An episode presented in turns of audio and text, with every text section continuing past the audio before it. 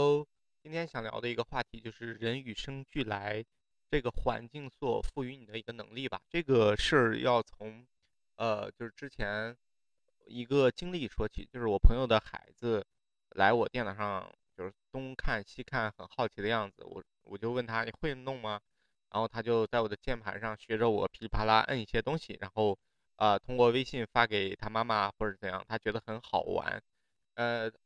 但是呢，你也知道，小孩其实不懂电脑的，他只是发一些表情，发一些文字，觉得这件事儿非常神奇。但是让我就是看完以后觉得很有意思的一件事，就是，呃，他碰到不会操作的东西的时候，他的第一潜意识的行为不是去用鼠标去摁，而是用手指头去点屏幕上的按钮。对，这个时候你会觉得哇，好神奇啊！嗯，可能我们从呃电脑时代。PC 时代过渡到手机时代的时候，大家会发现，我们在最开始的时候，比如说用诺基亚手机，你会传承过来一些习惯和意识，这些呃扎根于你骨子里记忆里的东西，就是呃那个一根一道线的那个东西，一点一下就是降下去了，然后插的就是点了就是关掉，呃然后解压什么，然后还不断的去刷新什么的。你就会发现，这种从历史遗留的操作，不断的在，嗯，大概两千年左右的移动两两千一零二零一零年左右的那个手机上，会不断的出现这样的操作。但是你会发现，到了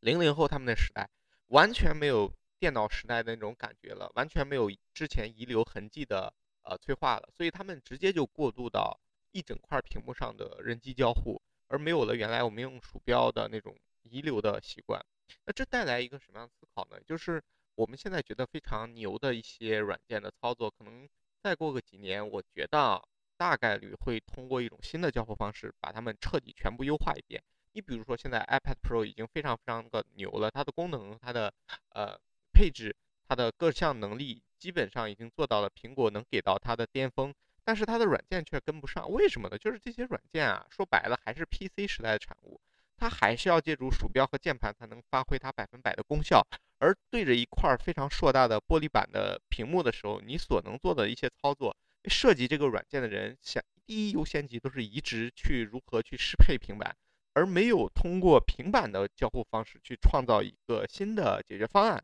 这也就导致了为什么很多软件在平板上是非常难用的，因为它是移植版，因为它是固有模式的迁移，而不是新的创新。这也就是这件事的本质。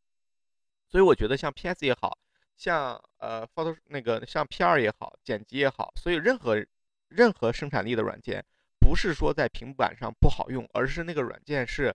呃不是为平板设计的，它只是 PC 时代迁移过去的。那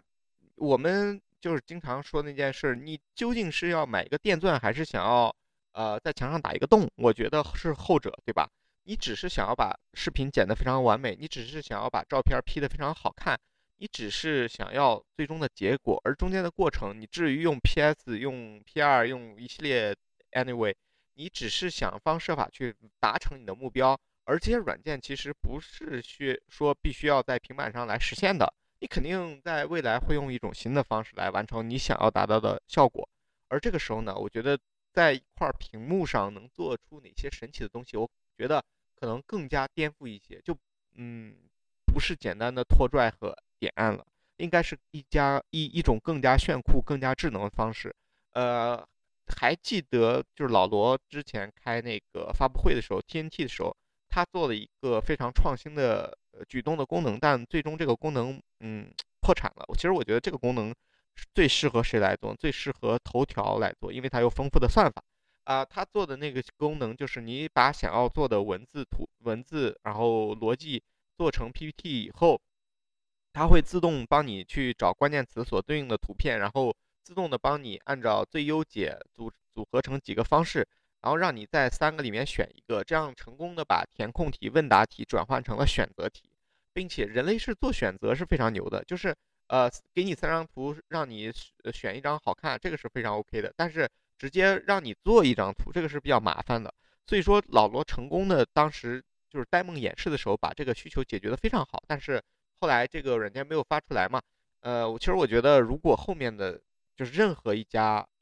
呃公司，中国的也好，或者是呃国外的也好，如果能做出一个颠覆现在传统所有软件的一个东西，能达到人们最终的目的，这样一个软件一定是下一个时代的未来。你比如说剪辑这个东西，剪辑说白了就是呃时间轴的各种应用和操作。你比如说把想要的片段删掉，不想要的片段留那个呃不想要的片段删掉，然后把这些呃好的有用的片段组合排列组合在一起，然后中间有什么过渡转场的动画，然后就控制它的呃大小、推拉移那个关键帧等等等等，这一系列操作都是一个精细化的运营。那么剪映其实往前进步了一点，它把你所需要的一些素材什么呃全部打包集合在了一起，让你可以直接点点选，然后。呃，很方便的去操作，但是点映的剪映的局限性也非常大，就是它的功能，嗯，比较的死板，没有那么多自定义的快捷方式，导致你做一个视频，如果是想专业一点的话，就会非常的慢，非常的难受。